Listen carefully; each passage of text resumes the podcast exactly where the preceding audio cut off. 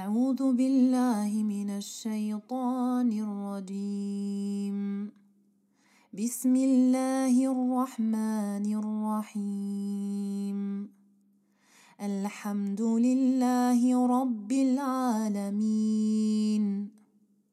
الرحمن الرحيم. مالك يوم الدين. إياك نعبد وإياك نستعين. اهدنا الصراط المستقيم. صراط الذين أنعمت عليهم غير المغضوب عليهم ولا الضالين.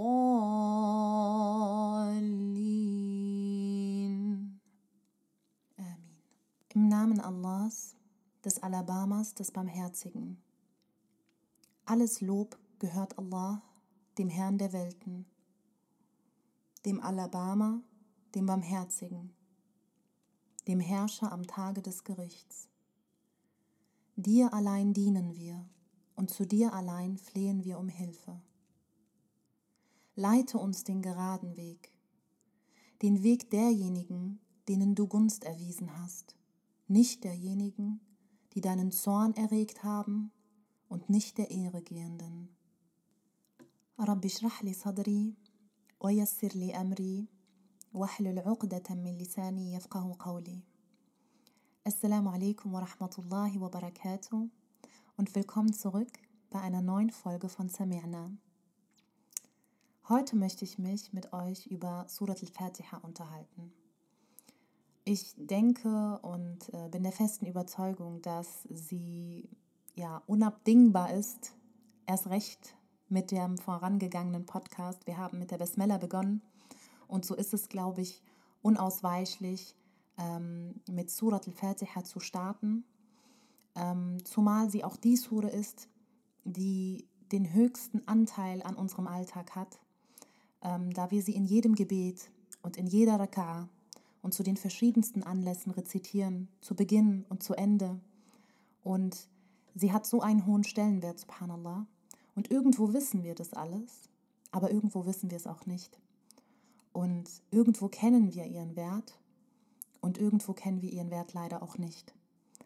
Und ähm, ich möchte an dieser Stelle auch nochmal daran erinnern, dass ich hier ausschließlich versuche, etwas ähm, weiterzugeben, das ich mir selber ähm, ja über die letzten Monate und Jahre angeeignet habe. Ähm, ich bin nicht fehlerfrei und ich bin nicht perfekt, denn Perfektion gebührt Allah allein. Ähm, ich arbeite mit den Quellen von Numan Ali Khan, Muhammad Asad und auch Bubenheim an dieser Stelle und ähm, ja, möchte einfach nochmal betonen, dass alles Gute von Allah kommt und alles Schlechte von Shaitan oder mir. So verzeiht mir, wenn ich äh, unvollständig bin. Ich möchte aber auch nochmal erwähnen, dass das hier lediglich ein Impuls sein soll. Das heißt, ich will euch damit, damit bewegen, dass ihr anfangt selber zu recherchieren und euch noch mehr anzuhören und euch noch mehr anzuschauen. Denn wirklich, wenn es eine Sure gibt, über die wir Tage diskutieren könnten, dann wäre es Surat al-Fatiha. Und ähm, mein Podcast wird nicht mal einen Bruchteil davon ergreifen, was diese Sure alles mit sich bringt und welche wunderschönen Lehren und Weisheiten sie mit sich bringt. Ich versuche dennoch, inshallah, ähm, das zu teilen, was ich ähm, für diesen Podcast zusammenfassen konnte und hoffe, inshallah, dass wir alle das als Impuls nehmen, um danach noch weiterzumachen. Vielleicht beginnen wir einfach mit den harten Fakten zu dieser Sura. Sie ist äh, die erste Sura im äh, Mushaf, bestehend aus sieben Versen. Zu diesen sieben Versen sage ich gleich noch mal was genauer. Und sie wurde zur mekkanischen Zeit herabgesandt. Sie ist auch die erste Sura, die in kompletter Vollständigkeit an den Propheten sallallahu alaihi wasallam überliefert wurde. Das heißt, davor wurden Bruchteile von verschiedenen Suren an den Propheten überliefert, mal hier ein paar Verse, mal da ein paar Verse, aber nie in vollständiger Version. Und diese Sure war die erste Sure, die in vollständiger Version ähm, überliefert wurde. An dieser Stelle ist es wichtig zu erwähnen, dass ähm, es Uneinigkeiten darüber gibt, ob diese Sure als ersten Vers mit Bismillahirrahmanirrahim beginnt oder direkt mit Alhamdulillahi Rabbil Alamin. Und ich werde später kurz nochmal darauf eingehen, was meine Ansicht dazu ist, die ähm, unter anderem auch Numan Ali Khans Ansicht ist. Ähm, das Schöne und das Besondere an dieser Sure ist, dass Allah selbst diese Sure kommentiert. Und das ist einzigartig und das ist etwas sehr, sehr Besonderes an dieser Sure. Und so gibt es einen Hadith Qudsi, wo Allah selber spricht und sagt, Allah Azza wa Jal sagte, ich habe das Gebet zwischen mir selbst und meinem Diener aufgeteilt, und mein Diener soll erhalten, um was er gebeten hat. Wenn der Diener sagt, Alhamdulillahi Rabbil Alamin, dann sagt Allah, mein Diener hat mich gepriesen. Und wenn er sagt, Ar-Rahman Ar-Rahim, dann sagt Allah, mein Diener hat mich gelobt. Und wenn er sagt, Maliki Yawmiddin, dann sagt Allah, mein Diener hat mich verherrlicht. Und zu einer Gelegenheit sagte er, mein Diener hat sich meiner Macht unterworfen. Und wenn er sagt, Iyaka na'budu wa Iyaka nasta'in, dann sagt er, dies ist zwischen mir und meinem Diener, und mein Diener soll erhalten, um was er bittet. Und wenn er sagt, Ihdina sirat al-mustaqim, sirat al-ladina an'amta alayhim, غير المغضوب عليهم ولا الضالين. Dann sagt er, dies ist für meinen Diener und mein Diener soll haben, wonach er fragt. Subhanallah. Und vielleicht einfach, dass man sich das nochmal besser vor Augen führen kann. Das bedeutet, dass Allah uns mit jedem Vers der Surah Al-Fatiha antwortet. Das ist auch einer der Gründe, warum viele sagen, beeil dich nicht bei Surat al-Fatiha, mach eine Pause zwischen den Ayat. Weil du sprichst zu Allah und Allah antwortet dir in diesem Moment. Du sagst Alhamdulillahi Rabbil Alamin und Allah antwortet dir. Und du sagst Ar-Rahman Ar-Rahim und Allah antwortet dir. Und du sagst Malik Yawmiddin und Allah antwortet dir. Und wieso beeilen wir uns so? Subhanallah. Ich denke immer wieder darüber nach, wenn ich mich mit dieser Sure beschäftige, warum wir so schnell sind in diesen Worten, warum wir uns nicht verinnerlichen, dass wir gerade wirklich mit Allah sprechen, dass Allah gerade wirklich Vers für Vers antwortet. Wenn ich Allah keine Zeit gebe, wie soll er sich mit mir beschäftigen? Wie soll er mir antworten? Subhanallah. Und in einem anderen Hadith heißt es, dass der Gesandte sallallahu alaihi wasallam einen Mann in der Moschee getroffen hat. Und er sagte zu ihm, soll ich dir nicht, ehe du aus der Moschee gehst, die bedeutendste Sure im Koran lehren? Und er griff seine Hand. Und als sie hinausgehen wollten, sagte der Mann, O Rasulallah, du wolltest mir doch sagen, was die bedeutendste Sure ist. Und er sagte, Al-Fatiha ist es. Es sind die sieben Mathani und das Wesentliche des mir offenbarten Koran. Subhanallah. Und das Krasse ist, was man sich da mal einfach im Hinterkopf behalten muss, ist, zu der Zeit, als er diesen Mann angesprochen hat und ihm gesagt hat, soll ich dir sagen, welche die bedeutendste Sure ist, gab es die Sura al-Fatiha schon lange. Das heißt, jeder wusste, dass, was Surat al-Fatiha ist und jeder kannte ihren Wert. Wieso hat Rasulullah sallallahu wasallam diesen Mann aufgehalten, um ihm das zu sagen? Der Prophet sallallahu wasallam wollte damit zeigen, dass man sich den Wert der Al-Fatiha jedes Mal aufs Neue bewusst machen sollte. Es reicht nicht, das einmal zu wissen und dann nie wieder aufzufrischen. Und ich persönlich kann das nur bestätigen, denn ich habe mich mit dieser Sure schon vor zwei Jahren oder drei Jahren beschäftigt. Und als ich mich jetzt für den Podcast nochmal hingesetzt habe, um das Ganze aufzufrischen und vorzubereiten, ist mir aufgefallen, wie das in Vergessenheit geraten ist. Alles, was ich weiß und wusste, ist aber nicht mehr so präsent gewesen. Dieser Wert, den ich ihr zugeschrieben habe, als ich damals recherchiert habe, den hatte sie jetzt irgendwie schon lange nicht mehr. Erst jetzt wieder, wo ich mich mit dieser Sure beschäftige, subhanallah. Und das zeigt einfach, wie wichtig es ist, dass wir uns dieser Sure, diese besonderen Sure, immer und immer wieder erneut widmen und mit ihr beschäftigen. Was man zu dieser Sure auch wissen sollte, ist, dass diese Sure verschiedene Namen hat, nenne ich es jetzt einfach mal, wie sie genannt oder gerufen wird. Ähm, zum einen wird sie Umm al-Kitab genannt, die Mutter dieses Buches, subhanallah. Und wir lernen im Verlauf, inshallah, auch warum. Zum anderen wird sie auch Surat al-Hamd genannt, also die Sure der Dankbarkeit oder des Preisens. Und Esses al-Quran wird sie auch genannt, also den, den Zusammen, die Zusammenfassung des Korans, des großartigen Korans, subhanallah. Und äh, sie wird auch Fatihat al-Kitab genannt. Und sie wird auch As-Sab' al-Mathani genannt. Ähm, As-Sab' al-Mathani, das hatte ich eben schon im Hadith äh, erwähnt, bedeutet im Prinzip die sieben sich wiederholenden oder auch die sieben oft rezitierten oder die sieben hochgepriesenen. Die Essenz äh, des ganzen Korans steckt in dieser Sure. Und deswegen sind das die sieben Verse, die Allah uns auferlegt hat, dass wir sie in jedem Gebet und in jeder Raka wiederholen und rezitieren. Und deswegen ist sie Ummul Quran, weil sie den Koran und die Bedeutung und die Essenz des Korans in dieser Sure, in dieser einen Sure komplett zusammenfasst, wenn man sich mit ihr beschäftigt. Das Wort Mathani kommt von dem arabischen Ethna oder Ithnain, was so viel wie zwei bedeutet, oder Thana. Thana ist ähm, ein Vorgang, wenn man etwas in zwei faltet und das hat etwas mit Paaren zu tun. Wenn ich etwas in zwei falte, habe ich ja zwei Seiten, also entsteht ein Paar. Und so kann man auch davon ableiten, dass mit Sab al-Mathani auch die sieben, die gepaart sind, gemeint ist. Und wenn wir uns das genauer anschauen, dann sehen wir auch, dass Surat al-Fatiha, immer wenn wir sie rezitieren, dann paaren wir sie mit einer anderen Sura. Wir paaren sie. Wir können kein Gebet ähm, beten, ohne dass in diesem Gebet auch eine weitere Sure stattfindet.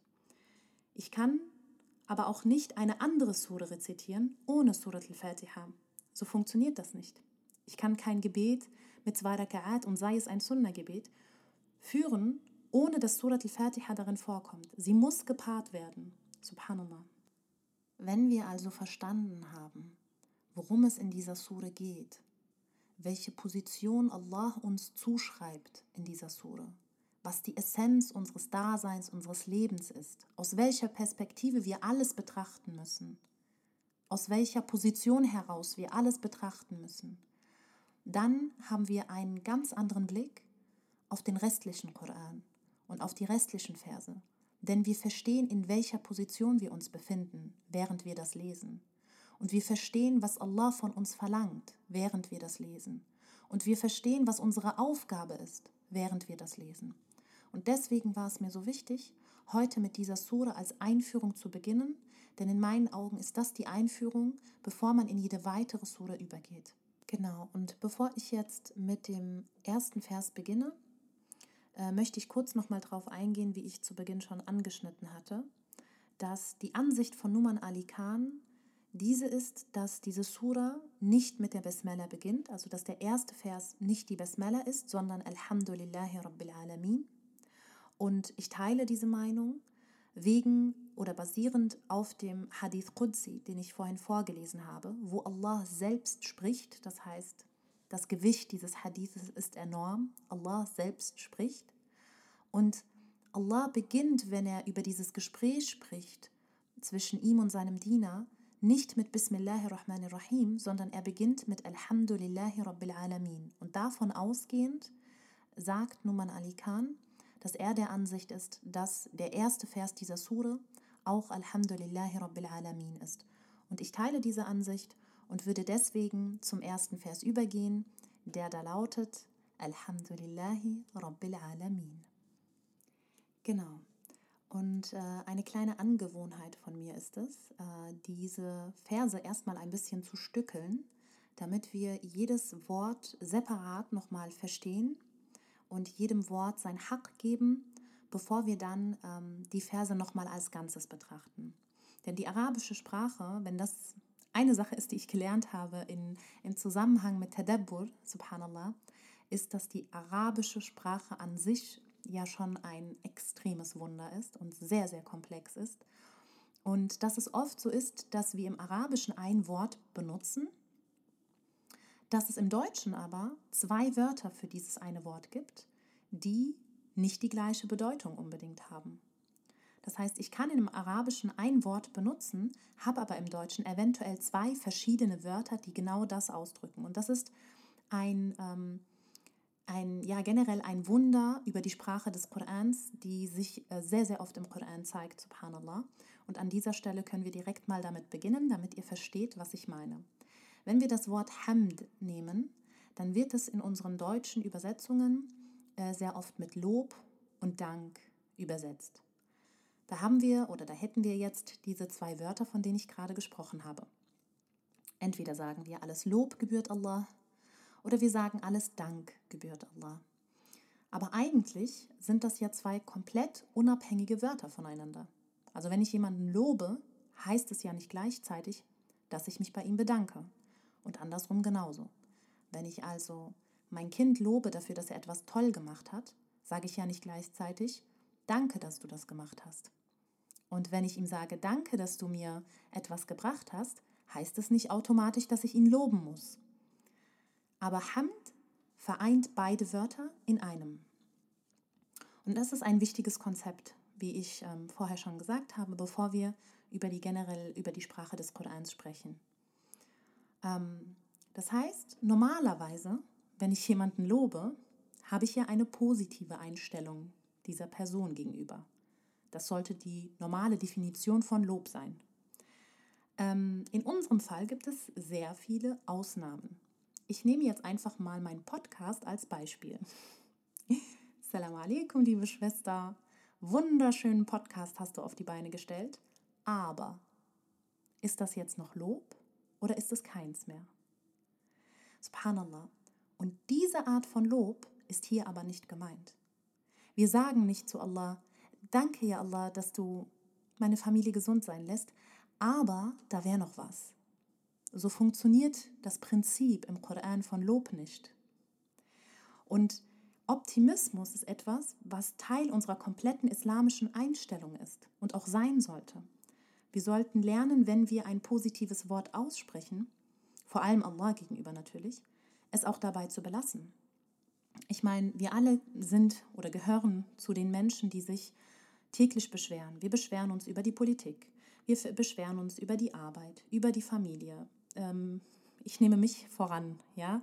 Ähm, wir beschweren uns über die unmöglichsten Sachen. Wie sollen wir dann ehrlich und rein Hamd in unserem Gebet aussprechen? Wie sollen wir Hamd aussprechen und das ehrlich meinen? Wie soll ich Allah loben, während ich mich parallel aber beschwere über so viele Dinge, die in meinem Leben abgehen? Hamd setzt die Ehrlichkeit voraus, die Reinheit ohne Hoffnung auf etwas. Das heißt, die Voraussetzung für Hamd ist Dankbarkeit.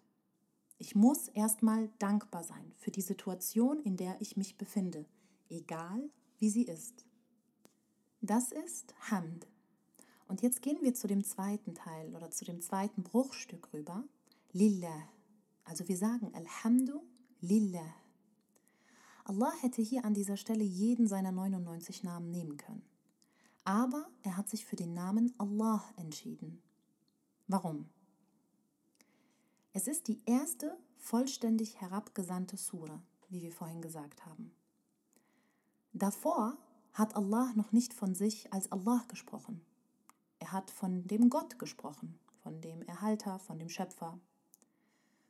Und jetzt stellt Allah sich vor. Wie viele von diesen Leuten haben damals gefragt, wer soll denn dieser Gott sein? Wer soll denn dieser Gott sein, der dir all diese Wörter herabsendet?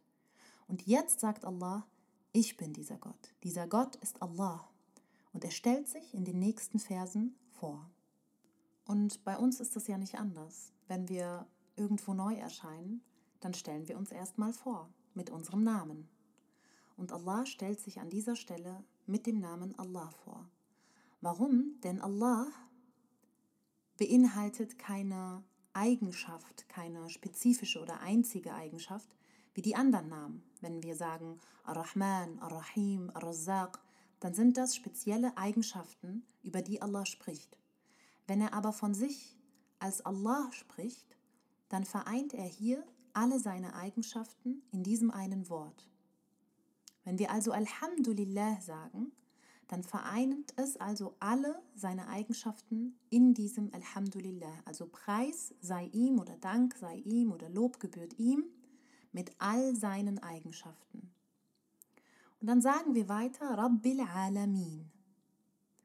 Und dann benutzt Allah einen weiteren seiner Namen, nämlich den Namen Rabb. Subhanallah.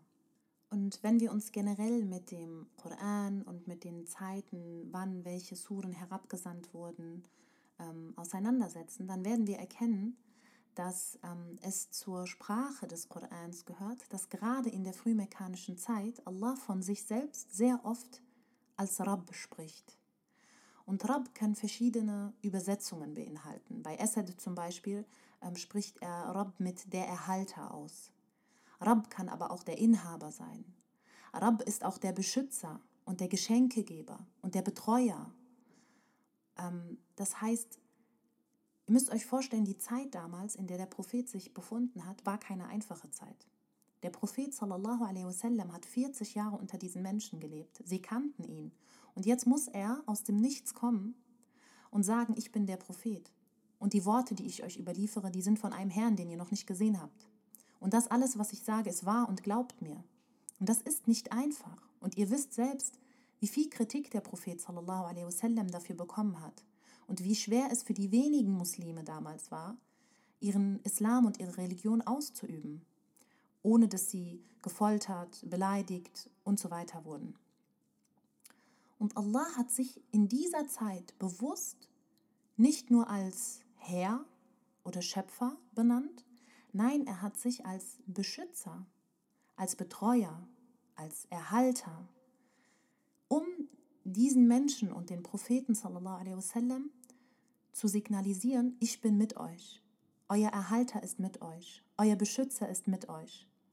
Es ist ähm, eine wunderschöne Sache äh, im Koran, subhanallah, wie Allah auf die verschiedenen Etappen äh, ganz, ganz äh, sensibel eingeht und wie er ähm, mit seinen Namen ganz bewusst agiert und wann er welche Namen einsetzt, subhanallah. Und so spricht er hier eben von sich als Rabbil Alamin. Es gibt aber auch Übersetzungen, wo es heißt, dem Herrn der Welten, also Rabb, übersetzt als der Herr, was auch eine sehr gängige Übersetzung ist. Wenn wir also akzeptieren, und das tun wir ja, wenn wir rezitieren, dann sagen wir ja, wir akzeptieren diese Verse und wir verinnerlichen diese Verse, wenn wir also akzeptieren, dass Allah der Herr ist, sind wir automatisch die Diener, richtig? Das heißt, wenn ich Allah als Herrn akzeptiere, akzeptiere ich mich gleichzeitig auch als Diener. Und subhanallah, das ist auch die Botschaft des kompletten Korans. Akzeptiere Allah als deinen Herrn und akzeptiere dich als Diener. Komm klar darauf. Du bist ein Diener. Das ist das, was du bist. Und das ist die Definition unserer Beziehung zu Allah. Er ist unser Herr und wir sind seine Diener. Und alles basiert darauf, das zu verstehen. Warum ist es denn so, dass all die Leute, die den Islam nicht annehmen wollen oder Zweifel haben, die eigentlich so kurz davor sind, aber sie können den Islam nicht annehmen, sie können das nicht zugeben? Das ist das Problem, das sie haben. Sie kommen nicht darauf klar, dass sie nur, in Anführungsstrichen, Diener sein sollen. Dass Allah über allem ist und sie die Position eines Dieners, eines demütigen Dieners, der bitten muss, der fragen muss, der nicht selber entscheiden darf, der eigentlich keine Fragen stellt, sondern dem die Fragen gestellt werden. Und das war auch das Problem, das Abu Jahl damals hatte. Abu Jahl wusste, dass die Religion richtig ist und dass der Koran Gottes Worte sind. Aber er konnte es nicht akzeptieren. Seine Arroganz war zu, zu groß. Er konnte nicht sich selber in der Position eines Dieners akzeptieren. Subhanallah. Wir dürfen auch nicht vergessen, dass wir sagen jetzt Diener, aber zu der damaligen Zeit hieß das nicht Diener, das hieß Sklave. So entweder akzeptierst du dich als Sklaven deines Herrn oder eben nicht. Und das, was aber die meisten nicht verstanden haben, die sich dagegen gewehrt haben, ist, dass das hier nicht das typische Herr-Diener-Verhältnis ist. Typisch ist, wenn ein Sklave nicht gehorcht, wird er bestraft. Ähm, wenn er nicht, wieder nicht gehorcht, wird er noch härter bestraft und härter. Das kann bis zum Tod gehen. Aber wie ist es denn in unserem Verhältnis mit Allah? Gibt Allah uns nicht ständig immer wieder neue Chancen und Geschenke? Und er sagt, ich bin der Geschenkegeber und komm zu mir zurück und ich verzeihe dir. Und du fängst wieder bei Null an. Und ich gebe dir und gebe dir. Und obwohl du sogar, obwohl die Menschen sogar, die ihm nicht gehorchen, die kriegen trotzdem von ihm. Gibt es das bei dem normalen Meister und seinem Sklaven? Das gibt es nicht. Wo gibt es das, dass ein Sklave noch eine weitere Chance bekommt oder dass er Geschenke bekommt oder dass man ihm verzeiht und barmherzig mit ihm ist? Das ist nicht das typische Verhältnis, das wir mit Allah haben. Das ist nicht das typische Verständnis, das sie damals verstanden haben zwischen Herr und Sklave oder Herr und Diener. Und subhanallah, wenn man sich mal diese Begrifflichkeit und die Position eines Sklaven anschaut, wann hat sich oder wann traut sich ein Diener oder ein Sklave aus seiner Komfortzone raus oder mal was zu machen, was er eigentlich nicht machen darf? Wenn der Meister nicht da ist, wenn der nicht im Haus ist, dann traut man sich vielleicht was zu machen, was man niemals in der Gegenwart dieses Meisters machen würde. Und wann ist unser Herr nicht da? Ja, unser Herr ist immer da. Und wann tanzen wir aus der Reihe? Wenn wir vergessen, dass er uns sieht. Wenn wir vergessen, dass Allah uns zuschaut. Wenn wir für einen Moment denken, er wäre nicht da. Dann machen wir die Sachen, die wir Mistbauen nennen. Und das war jetzt nur eine kurze Erklärung zu dem Wort Herren oder Meister, äh, von dem Allah oder in, wie Allah oft von sich spricht. Und dieser Vers oder diese Ayah wird beendet mit dem Wort Al-Alamin, also Rabbil Alamin. Und wir kennen die gängige Übersetzung als der Herr der Welten. Das heißt Al-Alamin als die Welten. Numan Ali Khan widerspricht dieser Übersetzung komplett. Er sagt, das geht nicht. Es müsste heißen Al-Awalim. Und er sagt, Alamin, also diese Endung in, wird im Arabischen immer nur für Personen verwendet. Die Welt ist keine Person. Und so übersetzt Numan Ali Khan das Wort Alamin lieber mit dem, mit dem Wort oder mit den Begriffen Nationen, Gruppen von Menschen oder Spezien von Menschen oder Generationen von Menschen, weil er sagt, die Menschen müssen impliziert sein in diesem Wort nicht die Welten, wo wir nicht richtig von den Menschen sprechen. Die Menschen müssen benannt werden durch diese Endung bei Al-Alamin. Und die ganze Sure spricht von unserer Beziehung zwischen Herr und Diener. Das heißt, jedes Wort in dieser Sura hat etwas mit dieser Beziehung zu tun. Das müssen wir uns versuchen, mal so ein bisschen im Hinterkopf zu behalten, während wir diese Sure betrachten, dass es immer darum geht, wer ist der Herr und wer ist der Diener. Und es geht nicht um Himmel und Erde und oder andere Dinge in Anführungsstrichen. Es geht um uns Menschen und Allah. Und deswegen sagt er, die Welten wären nicht die richtige Übersetzung für diesen Begriff. Und warum ist das so wichtig? Warum ist es so wichtig, dass wir zum Beispiel sagen, die Generationen von Menschen? Weil die Leute dazu neigen, das finde ich so, so wichtig, diesen Punkt, der hat mich so gecatcht, wenn wir sagen, der Herr der Generationen von Menschen, dann bedeutet das auch, dass es über jede Generation geht, dass dieses Buch und seine Worte über alle Generationen hinweggehen. Wir sind heute in einer Zeit, wo die Leute dazu neigen zu sagen, Excuse me, wir haben 2023. Zeiten ändern sich. Unser Verständnis sei altmodisch. Man sollte es erneuern, man sollte es auffrischen, man sollte es anpassen. Aber es gibt kein Enddatum für diese Worte. Es gibt kein Enddatum für die Regeln von Allah, für die Grundsätze von Allah, die Grundsätze des Zusammenlebens. das Grundverständnis zwischen Herr und Diener, das ändert sich nicht 2023. Also nennt Allah sich, wir nehmen jetzt mal die Übersetzung von Numan Ali Khan, selbst als der Herr aller Nationen. Und wenn wir die Begrifflichkeit Nationen nehmen, das ist auch etwas, was ich so schön finde an dieser koranischen Sprache, subhanallah, wenn Allah sagt Al-Alamin und Nationen benutzt, dann schließt er automatisch ein, dass es keinen Unterschied zwischen seinen Dienern gibt. Es gibt keine traditionellen Vorteile. Es gibt keine kulturellen Vorteile. Hautfarbenunterschiede gibt es nicht. Er impliziert sie alle mit dem Begriff Nationen. Dieser Vers killt den Rassismus, killt den Nationalismus. Alle sind gleich. Das ist das Prinzip, nach dem wir hier gehen.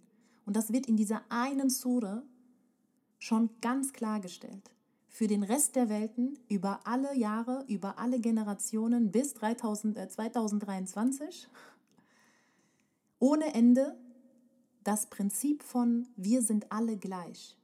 Subhanallah. So, und wir sind immer noch an dem Punkt, dass Allah sich vorstellt. Also geht es im zweiten Vers weiter mit Ar-Rahman, Ar-Rahim. Von all seinen Namen hat er sich entschieden, diese zwei nochmal zu highlighten. Ar-Rahman und Ar-Rahim. So, und für all die, die meinen zweiten Podcast nicht gehört haben, würde ich bitten, da kurz nochmal zurückzugehen, um sich nochmal ein Overview zu verschaffen. Ähm, denn da spreche ich detailliert über die Begrifflichkeit Ar-Rahman und Ar-Rahim und würde das hier ein bisschen aussparen, werde oberflächlich einfach nochmal dazu sagen, dass wir ja festgehalten haben, dass es einmal darum geht, dass äh, es um uns geht, dass es einmal um die Dunya geht und einmal um die Akhira geht, dass das Rahman für alle Geschöpfe von Allah ist und das Rahim nur für seine Diener und dass es etwas gibt, was nur jetzig unsere Bedürfnisse stillt und dann das, was permanent unsere Bedürfnisse stellt. Vielleicht das einfach nochmal, um das grob kurz zusammenzufassen, womit ich dann auch in den dritten Vers übergehen würde, welcher ebenfalls ein weiterer Vers der Vorstellung von Allah ist, wo er sagt, dem Herrscher am Tage des Gerichts. Maliki Yawmiddin. So, das heißt, Allah erinnert uns kurz nochmal. Ja, ich bin der Gnadenspender, aber es gibt noch sowas wie einen Tag des Gerichts und es wird noch abgerechnet und du schuldest mir noch was. Du schuldest mir deine Taten, die an diesem Tag alle aufgedeckt werden. Sehr präzise. Jede Sache. Und er sagt, ihm gehört dieser Tag. Er sagt nicht nur, dieser Tag wird kommen, er sagt, er ist Maliki Yawmiddin, der Inhaber dieses Tages. Es gibt den Unterschied zwischen Malik und Melik. Melik ist der König. Und es gibt einen Unterschied zwischen König und Inhaber. Wenn ich der Inhaber von einem Haus bin, dann gehört mir dieses Haus. Dennoch könnte jemand kommen und sagen, stopp, das ist aber mein Grundstück oder mein Land, es tut mir wirklich leid, aber das Haus muss jetzt abgerissen werden. Aber Allah ist beides. Er ist Malik und Malik. Subhanallah. Und der Unterschied ist hier einfach, er spricht ja von sich als Malik. Wenn er also Inhaber ist von diesem Tag, dann gehört ihm jedes Detail von diesem Tag. Er hat also absolute Kontrolle. Alles wird festgehalten. Und was ist das Gegenteil von Gnade? Wir haben ja jetzt die ganze Zeit vom Gnadenspender ge gesprochen. Was ist das Gegenteil von Gnade? Strafe. Spricht Allah von Strafe in Surat al-Fatiha? Nein. Aber er spricht von Gerechtigkeit. Und das inkludiert in unserer Religion Strafe. Denn wenn er gerecht ist, dann wird derjenige, der Schlechtes getan hat, auch seine Bezahlung für diese Dinge bekommen. Allah vergisst nichts und Allah sieht alles. Und wir alle werden Rechenschaft ablegen müssen über alles, was wir getan haben. Und das wird keine leichte Aufgabe. Allahumma hasibna hisaban yasira. Ja Allah, gib uns eine leichte Abrechnung. Amin. Diese drei Ayat sind alles, was wir über Allah wissen müssen. Allah hat sich vorgestellt, perfekte Einführung zu Allah. Wir haben das perfekte Wissen zu Allah. Wir wissen jetzt, dass er derjenige ist, der alle 99 Namen vereint, derjenige ist, dem Lob und Dank gleichzeitig gebühren, derjenige ist, dem der Tag des Gerichts gehört, derjenige ist, der Barmherzigkeit in einer unglaublichen Dimension für das Diesseits, für das Jenseits, kurzfristig, langfristig, für seine Diener hat. Und wir verstehen, dass er der Herr ist und dass wir die Diener sind. Das ist die wichtigste Essenz aus diesen ersten drei Ayat aus Surat al-Fatiha. Und ich denke, das reicht für heute, inshallah, damit wir im nächsten Podcast dann auf den zweiten Teil dieser Sura eingehen können und ihn dann inshallah dann auch nochmal gemeinsam betrachten können.